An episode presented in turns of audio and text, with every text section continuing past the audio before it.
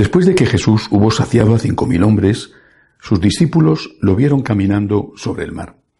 Al día siguiente la gente que se había quedado al otro lado del mar notó que allí no había habido más que una barca, y que Jesús no había embarcado con sus discípulos, sino que sus discípulos se habían marchado solos.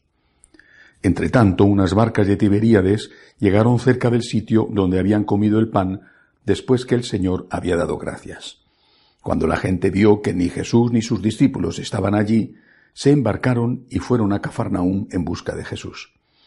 Al encontrarlo en la otra orilla del lago le preguntaron, Maestro, ¿cuándo has venido aquí?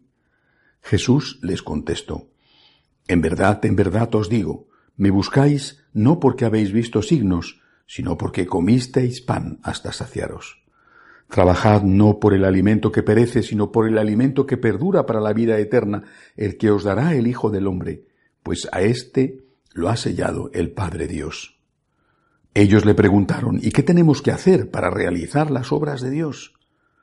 Respondió Jesús, la obra de Dios es esta, que creáis en el que Él ha enviado. Palabra del Señor. La obra de Dios, la obra agradable a Dios es creer en Jesús, creer en la divinidad de Jesús. La humanidad de Jesús era tan evidente para aquella gente, los apóstoles, los discípulos, incluso sus enemigos, tan evidente que no tenían más que tocarle para darse cuenta de que era verdadero hombre. Lo que estaba oculto por esa humanidad era la divinidad, lo mismo que hoy la forma consagrada está ocultando la divinidad y la humanidad de Jesús. Ves el pedazo de pan, pero más allá del pan, en ese, en ese trigo, eh, en esa harina hecha pan, eh, se ha convertido en el cuerpo real, alma, cuerpo, humanidad y divinidad de nuestro Señor Jesucristo. Por tanto, la obra que, que Dios quiere es que creamos en Cristo, que creamos en Dios, en Dios hecho hombre en Cristo, en la encarnación de la segunda persona de la Santísima Trinidad en el vientre inmaculado de María. Pero eso no es meramente o solamente un acto de fe. Eso es un acto de fe que implica un tipo de vida concreto. Creer en la divinidad de Cristo significa creer en los mandamientos y las enseñanzas de Cristo. Enseñanzas que son de tipo dogmático, por ejemplo, la existencia de la Santísima Trinidad, por ejemplo, la presencia real de Cristo en la Eucaristía, por ejemplo, la existencia de la vida eterna, con la eh, no solamente eh, pervivencia del alma, sino también del cuerpo, la resurrección de la carne. Esos son algunos de los principios dogmáticos, es decir, de verdades que el Señor nos ha enseñado. Pero también nos ha enseñado principios éticos. La validez de los principios de la ley natural queda enriquecida por todo lo que entra dentro de la revelación explícita que ha hecho Jesús. Por ejemplo, el amor al enemigo.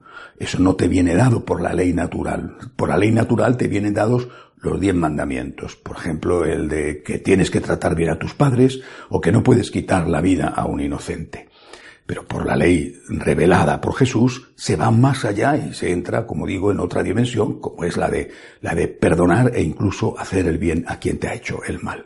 Eh, ir más allá del cumplimiento de tus obligaciones y no conformarte con no hacer el mal, sino hacer todo el bien que puedas hacer.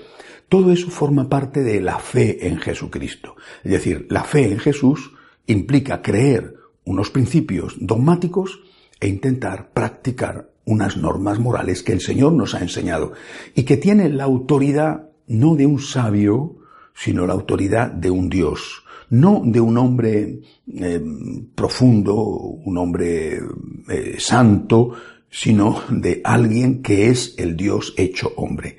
Las normas morales de Jesús, incluidas las normas de moral sexual, que tan discutidas están siendo, esas normas morales de Jesús tienen el valor de haber sido enseñadas por el propio Dios. No se pueden cambiar. Cuando en nuestra época se escucha cada vez más que, va a haber, que están haciendo o que ya existe una nueva iglesia, eh, eh, en comparación con la vieja iglesia hay que, hay que pensar eh, a quién sigue la nueva iglesia. Porque los que nos dicen que somos de la vieja iglesia, pues ellos siguen la nueva y ellos a quién tienen de referencia. Porque los de la vieja iglesia pues tenemos de referencia a Cristo nuestro Señor, Dios verdadero y hombre verdadero, cuyas palabras no pasarán nunca y cuyas enseñanzas tienen que ser respetadas, aunque seamos pecadores, que caemos setenta veces siete y que continuamente nos levantamos pidiendo misericordia a Dios. Mientras que los de la nueva iglesia ya no tienen como referente a ese Jesús. Eh, suprimen, quitan aquello que molesta de las enseñanzas de Cristo, lo que no está de acuerdo con lo que el mundo manda. Recientemente un obispo alemán decía que después del próximo sínodo de la Amazonía va a ya aparecer claramente la nueva iglesia y que va a haber una ruptura porque se van a probar tantas cosas que los de la vieja iglesia no vamos a poder soportarlo.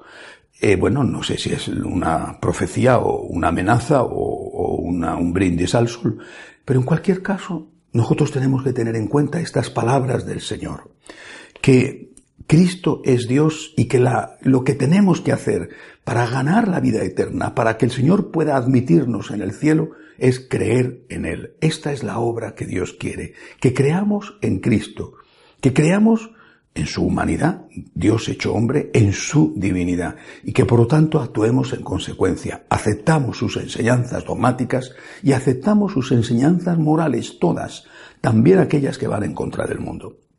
Sus enseñanzas morales las aceptamos incluso aunque no seamos capaces de cumplirlas todas. Prefiero decir, Señor, soy un pecador, perdóname, que decirme a mí mismo, y quizá incluso como pasa con algunos, presumir de ello, decir lo que estoy haciendo está bien hecho porque esto no es nada malo, y aunque Jesucristo hubiera enseñado otra cosa, en realidad Jesucristo está pasado de moda, es de la vieja iglesia, y ahora la nueva va a tener otros principios morales diferentes. Pidámosle al Señor la gracia de ser siempre fieles a Cristo, estando incluso dispuestos al martirio por amor a Él. Que así sea.